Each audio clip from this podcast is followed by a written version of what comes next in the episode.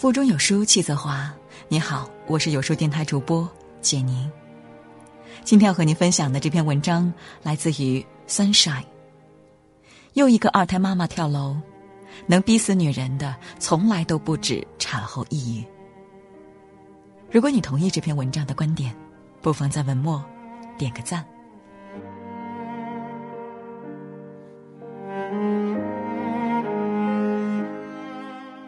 短短一周时间内，已经有两位妈妈跳楼了。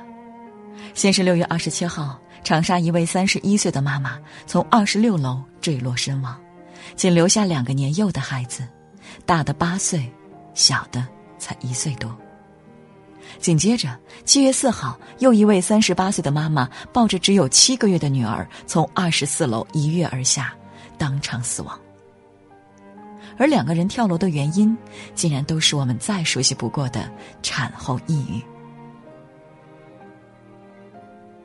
面对身边可爱的孩子，我不知道他们的内心有过怎样的挣扎，但最终他们还是没能摆脱这个心魔，撒手离开。有人说：“不就是生了个孩子吗？至于寻死觅活吗？”看到留言那一瞬间，我竟被噎得。天说不出话。这些年，因为产后抑郁而走上绝路的妈妈还少吗？三十一岁的湖南妈妈留下万字遗书，带着一双不满三岁的儿女跳楼自杀，三人全部罹难。三十岁的江北妈妈抱着不足百天的孩子从十七楼坠落身亡。二十八岁的济南妈妈喝农药自杀，一同还带走了八个月大的女儿。一桩桩新闻令人触目惊心。谁还敢说产后抑郁只不过是矫情？他们忍过十级阵痛，逃过羊水栓塞，历经劫难，终于生下宝宝，却最终依然没能躲过产后抑郁的鬼门关。悲剧反复上演，这绝不只是产后荷尔蒙分泌的影响，最终把他们逼上绝路的。是对人生的绝望。产后抑郁是一种怎样的体验？知乎上有位网友说：“如果一个男人刚做完剖宫手术，就要他马上投入到一份需要二十四小时随叫随到且没有收入的工作里，那肯定没人能接受。但是因为有母亲的称号，就要求女人必须笑着面对。而雪上加霜的是。”若是有一点没做好，还要受到身边所有人的指责。角色的转变，心理的落差，价值感的湮灭，妈妈们还来不及适应，就被吸入产后抑郁的黑洞，并被吞噬了所有的喜怒哀乐。之前有一位国外的妈妈，曾经在网络上用照片的形式来发声，触动了无数妈妈的心。第一张照片里，房间整洁，陪孩子一起玩耍，她看起来精神很好。但出人意料的是，她晒出的第二张照片才是现实和真相。屋里乱糟糟的，她衣衫不整，神情呆滞，有说不出的疲惫。她说：“我每天都要假装自己很好，因为我害怕别人说我很软弱，像疯子一样。我不想让别人说我是个很糟糕的妈妈。”但事实上，真实的我就是那样的。有人说，因为神不能无处不在，所以创造了妈妈。因此，妈妈就应该是强大的、完美的，是无所不能的。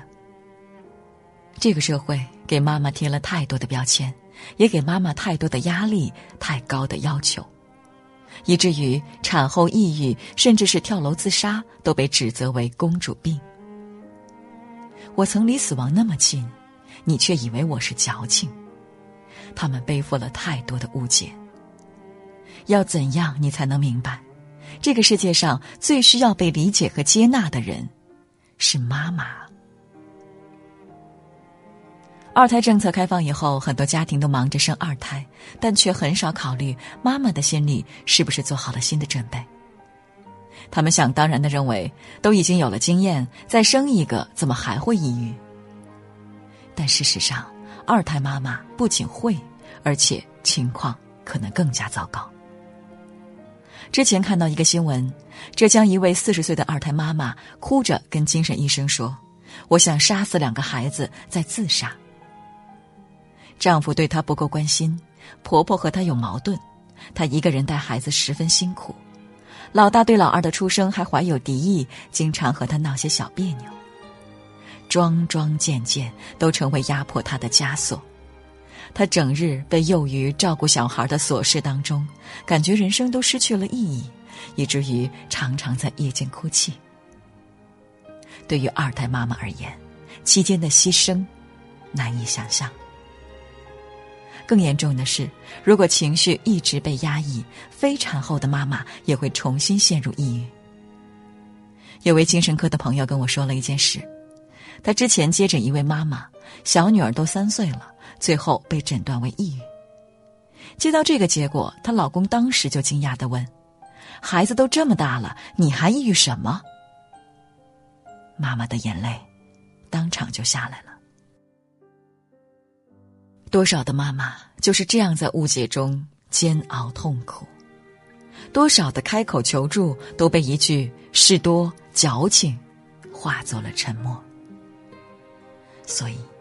比起产后抑郁，身边人的指责和不理解，才更令人绝望。有孩子的第一年，是婚姻里最难的一年。第一年里，老公是个不懂得照顾老婆孩子的愣头青，而老婆也要完成从女儿到妈妈的角色转换。产后第一年，我曾经和老公吵了无数次，也哭了无数次，抑郁到几乎崩溃。有一天晚上，我怎么哄孩子都不睡，非要我竖着抱他，可我实在没有力气了，就喊老公来帮忙。结果他张嘴就来，我还忙着呢，谁让你是孩子他妈呢？最让我记恨的是，末了他还念叨着：“你又不上班，你不哄谁哄？”气得我顿时浑身发抖，当天夜里就回了娘家。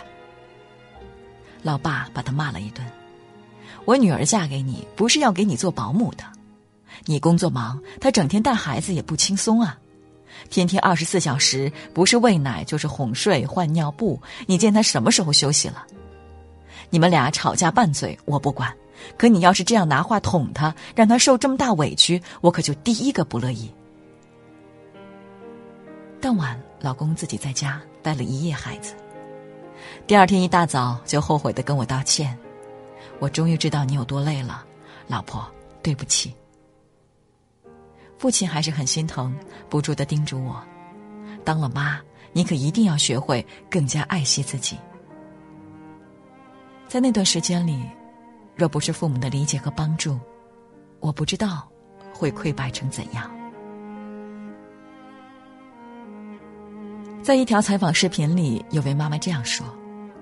就好像我生了一场病，却因为没有咳出声，家里就没有人知道我病了。得了产后抑郁，她会觉得自己是世界上最没用的妈妈。但其实他们已经很不容易，他们真的需要理解。他们不需要那个男人一定要干多少活挣多少钱，只要能听妈妈们多说说话，鼓励他把心中的苦恼倾诉出来，都很有用。知乎上有人问：“作为丈夫，怎么安慰产后抑郁的妻子？”其中有个高赞回答是这样说的：“我以前经历过妻子的产后抑郁，那一段灰暗的日子实在是太刻骨铭心。请你带老婆去看医生，看医生，看医生。最后就是无条件支持他，无条件支持他，无条件支持他。重要的事情，说三遍。”老公的爱和理解，才是妈妈们战胜产后抑郁的勇气。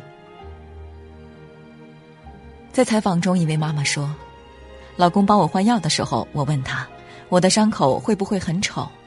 老公的回答是：不会啊，你看他就像一个笑脸。在那以后，我再也没觉得我的伤口丑过。是啊，只要他在身边，只要他愿意去理解。”我们的心都会变得温热。其实，女人想要的并不多，就是男人的理解和接纳。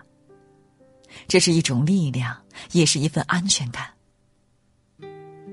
聪明的男人都会懂得好好珍爱自己的妻子，因为一个心情愉悦的妻子才是一个男人最好的福气。